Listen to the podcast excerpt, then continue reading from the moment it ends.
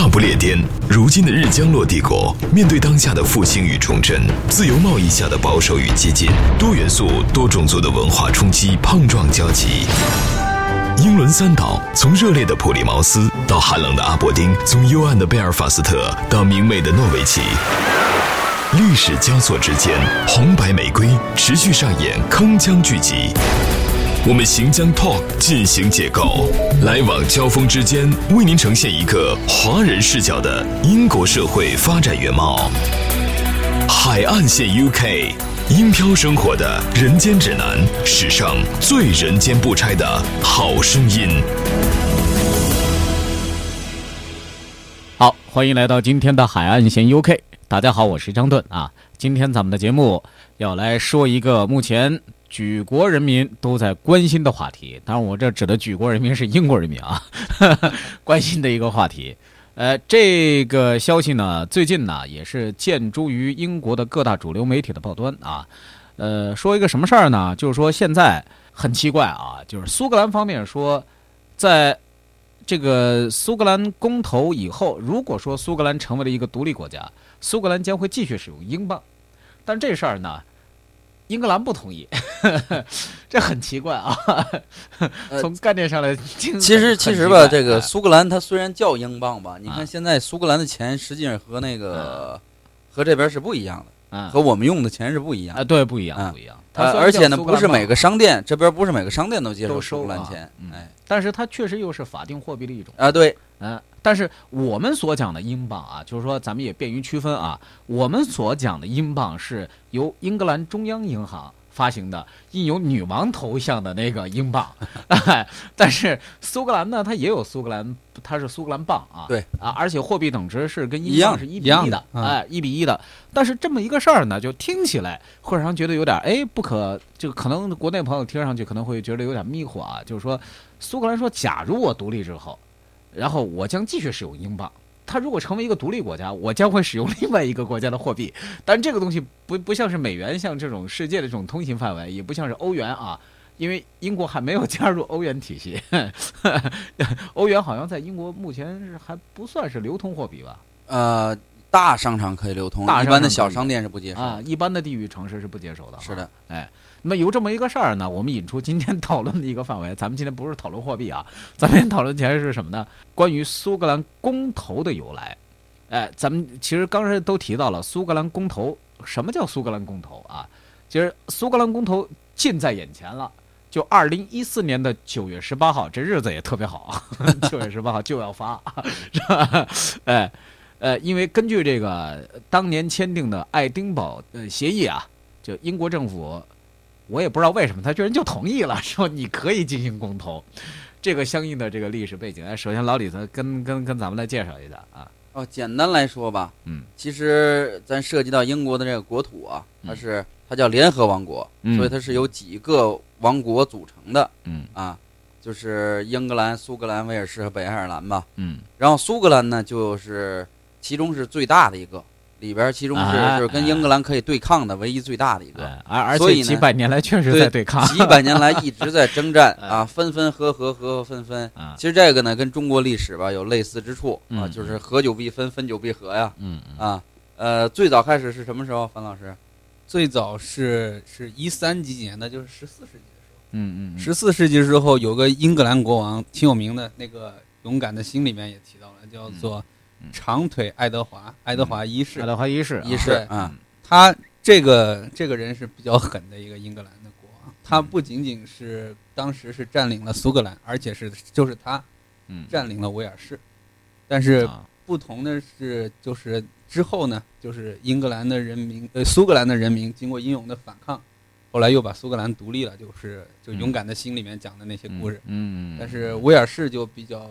比较悲惨了一些，从此之后 比较逆来顺受对对 威尔士人民啊，但是要追溯到最早时候吧，就包括维京人呐，就是那些海盗之类的，是从那儿登陆的，对，是从那儿登陆。但是呢，他们呢，切所有人呢，把那些个外来侵略者呀，都把焦点集中在英格兰，然后呢，还特意的筑了一个围墙，阻止苏格兰人打到英格兰去，哦，哎，就是防范他们。啊，哎，最后呢，英国统一了之后，到了爱德华那一段，才呢打到了苏格兰，啊，就是说要把苏格兰也给统一归到我的版图之内啊，哎，然后呢，呃，其实吧，他最早最早吧，他们两个的这种呃组成方式是不一样的，嗯，比如说英格兰，它呢属于是部落制，就是它有一个部落一个部落在统一之前吧，它是属于部落，嗯，但是苏格兰呢，它属于是家族式。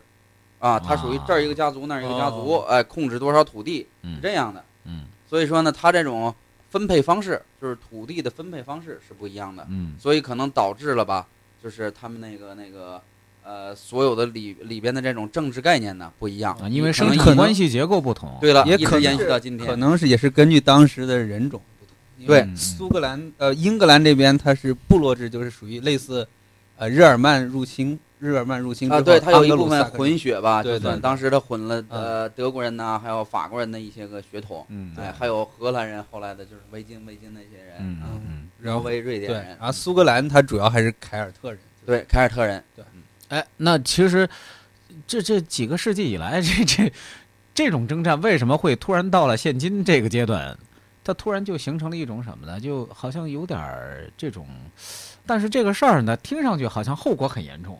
啊，这是完全是一个，这是要闹分家啊！这是所谓是，是吧？为什么我我会觉得很奇怪啊？就是说，为什么英格兰政府，就是或者说英国政府，他为什么会会有这么一个首肯式的这么一个意见呢？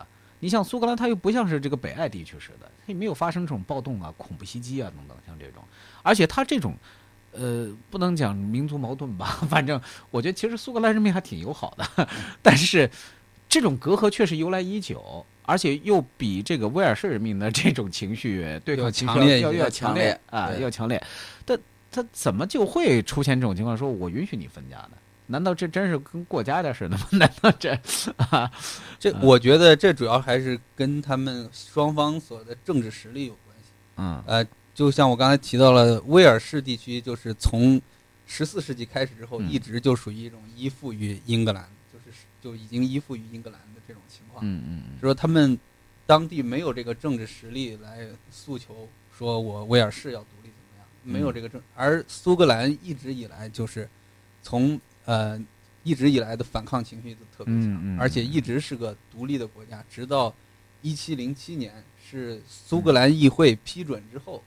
是双方本着是相当于是一个自，它实际上是一个联合，它是自愿的原则，联合国家似的，类似像这种啊。所以它这联合国家呢，就涉及到了一个又英国的又一大特点吧，就是咱以前说过的那种未成文宪法啊。哎，大伙儿都口头约定，哎，我要想独立，哎，我给我自己投票，呃，人数够了我就独立。哎，这这事儿要要要，咱咱们单独拎出来说一下啊，就是说。英国的宪法是不成文宪法，没有写过的啊，就不是白纸黑字儿的啊。这这这个 大宪章也是如此，是吧？这这有点是不是会有点什么感觉呢？就是说是契约为定，是吧？但是说过这话里头有哪些东西，是不是我漏了一条两条？回头我是不是有点不认账还是不算数啊？是不是有这意思？那倒也不会吧？怎么说呢？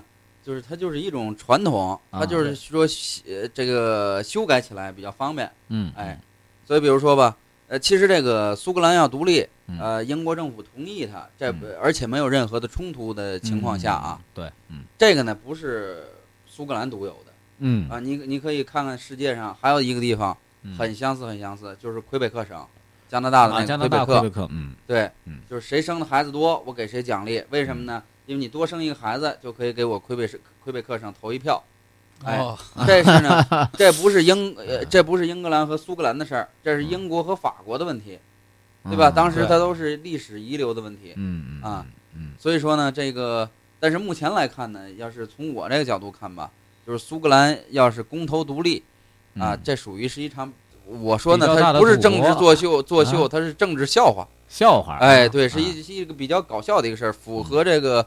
咱辅国人民的这种呆萌的这种，这种这种什么呀？人家问苏格兰人：“你独立之后你想怎么样啊？”啊，我就没有事儿，该怎么样怎么样啊？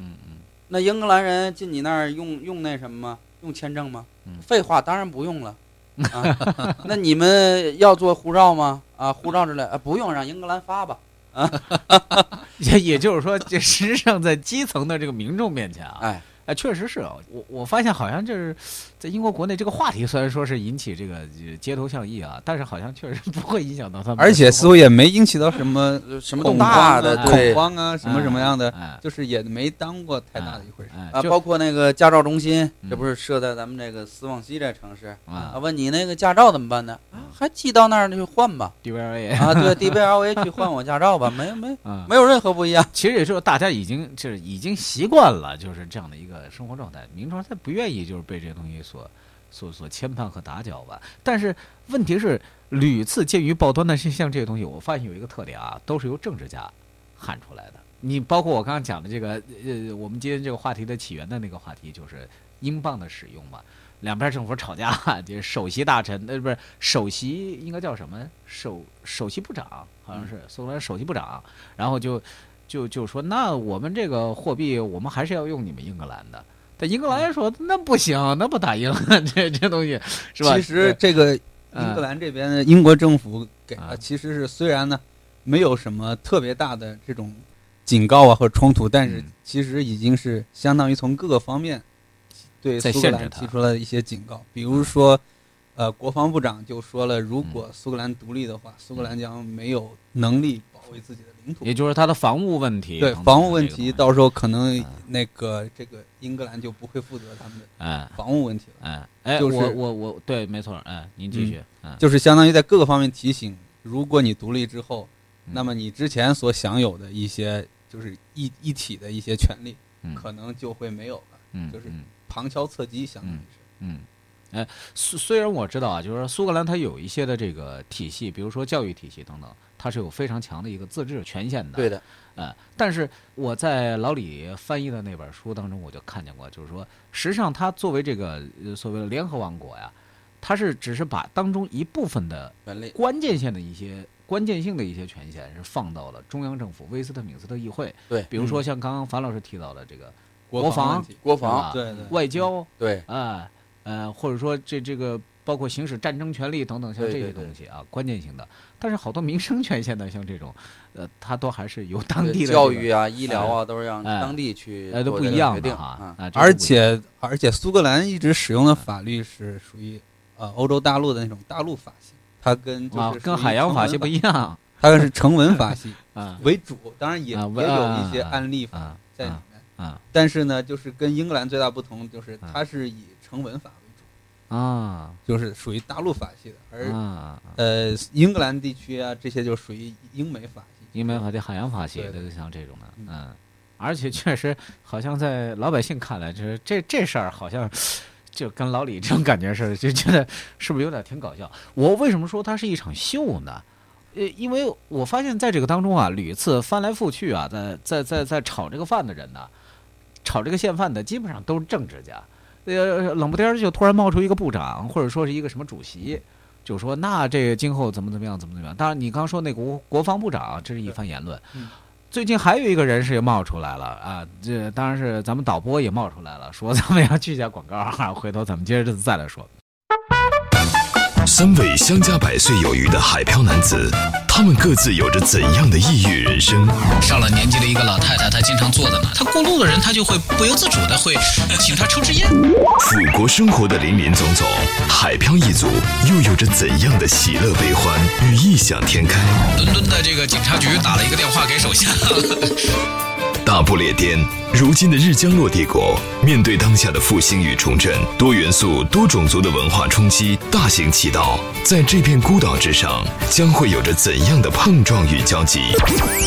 我们将 Talk 进行解构，往来谈笑之间，为您呈现一个华人视角的真实英国社会。以至于到现在，就是他的国旗都没有出现在英国国旗上，就是联合的标志。我们要求收听的您有文化、有底蕴、有追求，还有中国梦。海岸线 UK，海岸线 UK，英漂生活的人间指南，史上最人间不拆的好声音。海岸线 UK，咱们回来接着再说。刚我们说那个苏格兰啊，就最近我还看到一个什么消息呢？有一个石油大亨跳出来说，这个问题啊，这这这个苏格兰，我警告你，这你不能够这个独立出去，因为为什么呢？英国石油公司嘛，对，他其实是私人企业。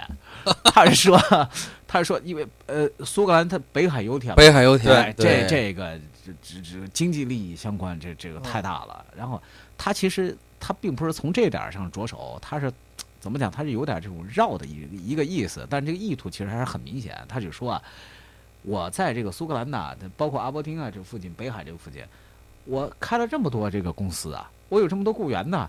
我每年要解决多少个这个就业岗位啊？要给你当地要带带来多少的纳税额呀？等等，像这些，如果说一分为二，割走了我的这苏格兰的这一块的这个业务，是吧？那这一定会给我造成很大的损失啊！但从这个角，因为它这是属于这应该是属于什么行业寡头了？这已经是行业寡头啊！这 英国的一桶油啊，这属于是。那么他发出这么一个号召，实际上在商界引起了很大的反响，商界很多人士就纷纷效仿之。呃，也来跳出来，也发表一些看法，比如说像 BT 啊等等像这些公司，或者说一些比较规模比较大型的一些私有化的一些公司啊，也都跳出来说，就我我从一个什么侧面看出个什么问题呢？就现在啊，好像跳出来说这个分分合合问题的更多的人呢是政治家，他在玩弄的是什么呢？是手里的这么民意和选票。我所以说它是一场秀，而且这个当中。你想啊，就按照我们中国人的思维来理解，你比如说一个机构，给比比如说咱们咱咱没有分家了吧，是吧？这这原来比如说只有一个这个后勤部长，是？原来一个大家族只有一个后勤部长，他分分配物资是吧？啊，哎，但是一分为二之后，那就得还要再有一个新的后勤部长啊。就可能于政治家和官员来说，呃，当然英国公务员的这个体系，它跟这个咱们这个天朝公务员体系它也是不一样的。但是我觉得这个里头或多或少会有点这种政治成分在里头。苏格兰的议会议员，他的权限其实跟咱们这个人大代表这个权限一样的，甚至比他还要更大。但是关键是，他再回过头来再组织这些不同的声音，在反对这一些。英国政府威斯特敏斯特议会倡导的这种，我们不能分离，我们要讲这个所谓的民族友爱等等。当然，目前这些东西啊，好像也没有形成一个什么呃媒介主流的一个意图，也没有人跳出来说我们是五十六个民族 等等一大家子等等啊，你不能够怎么样，也没有上升到美国的像那种什么爱国法爱爱爱国法案像这种程度，说你不能叛国，他也没有到这种程度，反而就是说，反正呃，给你今天提点意见吧。明天咱们再来谈谈判吧，敲敲桌子，说你不能那么干啊，货币不能用我的，然后那个什么公司不能关闭等等诸如此类这些问题，其实他还是有这么一点小意思，就是说什么呢？你不能走，咱们这这这个这这过日子还得过下去，但是呢，我也不能够强制你，我不能强迫你啊，所以说你还是来投个票，我就觉得这个里头就有点若即若离的这点意思，哎。但是这个问题跟北爱的这个问题比起来，那不一样，那性质上完全不同啊，性质上完全不一样。哎，发发发发老师还有什么要补充的？就是我注意到，就是有些苏格兰的人，就是对于政治家呀，嗯，对独立，他打的手里的牌就是北海油田。啊，他们就是认为，嗯，这本来是属于大部分北海油田都属于在苏格兰的境内啊，但是他们认为，就是英国石油公司呢。的利润呢，大部分其实没有用在苏格兰啊，也就是说，它利润。对的。啊，也就是说，它这个回报啊，对，实际上是用在了这个英国的这个所谓的整个英国开开就是开放地区，对这种对，就是说，如果我们独立的话，嗯，说百分之九十以上的油田啊，会因为是在苏格兰境内，会归属于苏格兰地区，嗯嗯，那么这片石油的就是利润呢，这片石油的。所有都会用在给予苏格兰本地嗯的人民创造财富。嗯嗯，这个是他们提出来的一个，就是说独立的一个非常重要的一个要点，就是说如果独立的话，就要把北海油田归为苏格兰地区。嗯嗯，这样。但是但是，哎，您请。呃，但但是我还看看到还有一个更有意思的就是，比如说他就讲了，就是还不是还有那个核武器 那个什么基地吧？核武基地不是也在苏格兰也有嘛？是不是？那你碰这问题，是不是会像当年那个什么，呃，这这这个前前苏联解体似的，当时都囤在乌克兰嘛，是吧？现在他也也也有这个，这其实你刚刚也提到了一点，就是有点类似像这种防务外交等等，像这个东西，它都会发生变化。所以我觉得这个东西是不是他们相互之间玩的这么一种筹码呀？也有可能，你给我多少，我给你多少。我认为吧，如果苏格兰呢，它不可能就是。呃，只是因为一个北海油田吧，它就完全脱离了英格兰的这种，嗯，就是联合王国吧，嗯啊，嗯，所以说呢，那个，呃，怎么说呢？这政治作秀的目的呢，还这意图呢，还是比较明显的。当然呢，我个人认为呢，苏格兰也不会独立出去，即使他公投之后，也不会这样。嗯，就是说，嗯，老李觉得。就算是公投也不可能通过，就是说也不可能通过。通过对，因为因为他如果要是比较聪明的话吧，他会有一个算盘，就是说你这个油田给你创造利润大，还是我们在一起联合起来创造的这利润大？嗯嗯嗯。哎，但是我就发现啊，你像现在的一些英国媒体里头，有一些这个也算是大鳄吧，你像默多克，哎，他就跳出来过，他就说。我支持苏格兰公投，这这他出于什么目的呢？他他实际上，我觉得这像像这种人啊，他当当然确实他这个应该是传媒业巨子啊，像这种的，他蹦出来像这种东西，我觉得这完全就是跟自己的这个个人的这种公司利益，甚至于说这个代表的这种群体形象有很大的关联。但是现在你再来看老百姓，仅仅也就百分之二十八到百分之三十三的人。支持就是苏格兰本地人啊，就就支持一个这个这个所谓的一个独立权限。那我在想，剩余还有百分之六七十人他们在干嘛？什么意见？他们是？呃，剩余这不是刚才我说了吗？但大家怎么都行啊。那个呃，还有国家前途命运与与我己无关是吧？我知道今天我觉得我喝饱了是吧？就是有人问，那我们外国人如果要是去 从英格兰去独立之后吧，去你们国家去旅行怎么办呢？嗯，人说该来来吧。啊，没有没有任何问题，嗯，啊，呃，那个我们的这个这个呃教育资金呢之类的呀，怎么办呢？就是你这个大学的文凭什么的呀，啊，什么事儿都没有，还还以前该怎么弄怎么弄，该认的都认，是吧？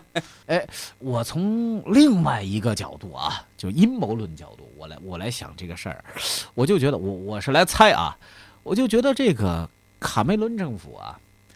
呃，当然，这这这个事儿就是冰冻三尺非一日之寒，这不是说现任首相和前任首相就一个人就能把这事儿能够给办齐了的。我就感觉这个里头还有一个什么一个阴谋论呢？就是这俩国家呀，时不时的在事隔几百年之后，总要闹这么一出。这个里头会不会又有点什么意思呢？跟现在啊，这个或者说英国曾经的这个发展的历史时期啊，所经历的一些不同的阶段有关系。你你看现在的英国啊。应该说，咱们公认的经济萧条不景气，呃，很多的很这这么高的失业率，对吧？呃，包括这个人心也是趋向于有点散漫的 这么一个趋势。他是不是有点为了提振这个国内民众的这么一个，呃，怎么说一一一一个国民心态？凝聚力啊，所谓的一个国民心态。所以说我是不是也要政治家在这个台前摇旗呐喊，就是给大家也要演这么一出，说你看你你你们还不怎么样？你看这不是？都都，咱们家大业大，都曾经家大业大啊，都成这样了，你们还不警醒吗？我为什么会这么说呢？你看啊，为什么历史上会有这么多的巧合？就往往就下期咱们还要说一个话题啊，就是说马岛，马岛战争，就往往一旦出现像很多国家像出现这种，呃，特别是英国出现一种很微妙的一种转型时期的时候，或者说是在某一个特定的一个背景环境之下。或者是政治的，或者是经济的，或者是说某一个呃世界趋势的这么一个潮流背景之下，可能会产生一个非常独特的某一个事件。我我从这个角度来看的话，是不是政治家他可能会把这个东西当做了手里的一个牌，他可能要寻求的并不是说真正他其实并不关心说，他可能真的就跟普通老百姓一样，是吧？我。这个下班以后，首相下班以后，他也是平民的，是不是？他可能真的也想着说，你，你公不公投，独不独立，跟我真的没有太大关系。我想的就是说，我如何能够把我的民众的支持率，和我这一届的这个党派的政府这个连任，能不能够把这个数字能够搞上去？然后至于说我造了什么话题，那另当一说。他可能今天是苏格兰这个公投的话题，说不定再隔个几年，可能又是北爱的问题，他又冒出来了，有没有这种可能性呢？我觉得，我觉得这个我不能说是巧合吧，但是我看英国历史上，像我刚举的那个像马岛的例子，下期咱们接着马上就要说啊，就会有这种情景的这种出现。我觉得这个阴谋论什么另当别论，但是确实从历史的轨道上来看，当初苏格兰跟英格兰的合并，恰恰是因为当时苏格兰在呃英格兰在经济上的强势，嗯嗯，就是当时是一七零七年，嗯呃英格兰在于这种英格兰的船队包括舰炮的这种优势，使使得他们很好的保卫了英格兰的海上贸易。而苏格兰他们没有这个力量来保护他们的这个海上的船队，这是他们最终决定加入英格兰的一个重要原因。嗯嗯。而现在呢，可能就像就像你刚才提到的，穷了。现在 对日有点日薄西山的感觉，嗯，就是有点你的经济吸引力没有以前那么大了。嗯，所以说这些各个地区呢就要开始谋求一些。像做点动做点动作，独立啊，穷则思变是吧？属于这种心态。这这那这么看来，是不是这个苏格兰就有点类似，于有点像这种小媳妇儿啊？这这这这意思啊？就好日子，这这咱可以同富贵，但是这有点不别共患难了，别共患难了，大难临头咱各自飞吧，是这意思。